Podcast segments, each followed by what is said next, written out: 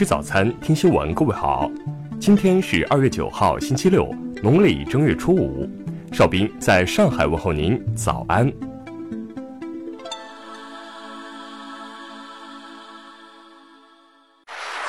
首先来关注头条消息，别再惹中国了。加拿大人终于喊出了这句话。有专业咨询机构日前表示，若加拿大与中国的外交争议导致中国不再鼓励留学生赴加求学，加拿大三所最大的大学将面临现金紧缩的危机。数据显示，在2018年，有超过7.7万名中国学生在加拿大高校就读，国际学生的学费原已经成为学校关键的收入来源。加拿大高校代表称。希望政府别再惹中国了。如果中国对公民赴加拿大留学发出警告的话，加高校将面临财政危机，影响教学质量和本地学生的机会。听新闻早餐知天下大事。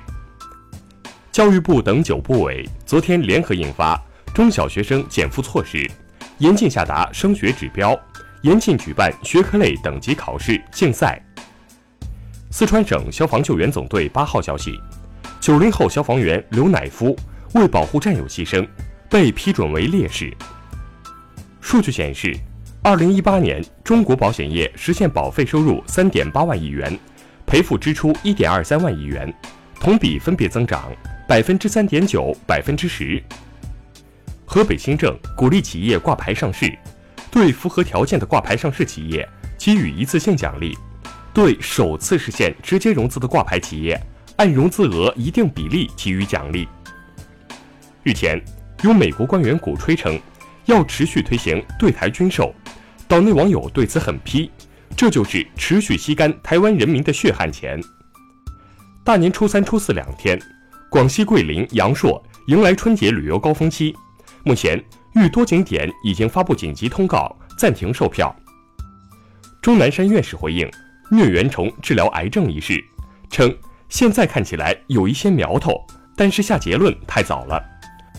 春节假期已经过半，八号到十号，冷空气将继续影响中国，雨雪范围广泛，局地降温达十摄氏度以上。下面来关注国际方面的消息。法国七号决定召回驻意大利大使，以抗议意大利方面干涉法国内政。韩国统一部发言人白泰炫八号表示，期待在越南举行的第二次朝美首脑会谈能取得具体实质性的进展。八号，日本政府向全国投放广告，宣传福岛食材，希望这些举措有助于消除形象受损并吸引游客。泰国即将在三月举行大选，候选人的登记工作八号截止，现任总理巴育正式宣布，他将寻求连任。近日，因被批产品设计种族歧视，阿迪达斯和古驰相继作出回应，并下架了相关产品。日本少女偶像组合香蕉猴子公开出售自己的洗澡水，标价十万日元，约合人民币六千元。当地时间八号，巴西里约热内卢一足球俱乐部训练中心发生火灾，造成至少十人死亡。最新研究报告显示。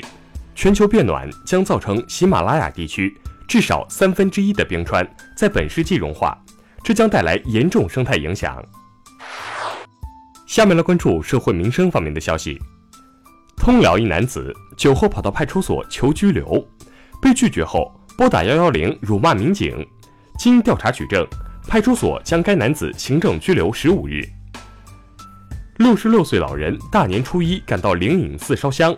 结果晕倒在大雄宝殿，所幸民警及时将其送医，经检查身体已无大碍。重庆出租车司机廖某发抖音自曝加价，要求执法部门加班处理，目前已被严肃处理。宜春一辅警劝阻他人燃放炮竹，遭围攻被打晕，目前犯罪嫌疑人已被抓获，案件正在进一步处理中。安徽亳州网逃朱某看到派出所民警后，狂奔五百米，累瘫在地，而后称自己其实是要投案自首。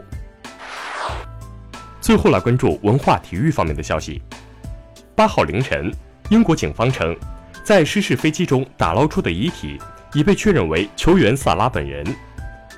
NBA 全明星大赛队长选人仪式八号结束，继上赛季后，杜兰特再次作为状元加入勒布朗队。七号晚，第六十九届柏林电影节开幕，经历了近两年的沉闷，中国电影迎来爆发，多部华语作品将亮相本届电影节。据猫眼票房数据，今年春节档半程三天收获总票房三十三点五亿，创下历史新高。比去年三十二点四亿的票房成绩提升一点一亿元。以上就是今天新闻早餐的全部内容，请微信搜索 xwzc 零二幺，也就是新闻早餐拼音首字母再加数字零二幺。如果您觉得节目不错，请在下方拇指处为我们点赞。一日之计在于晨，新闻早餐不能少，咱们明天不见不散。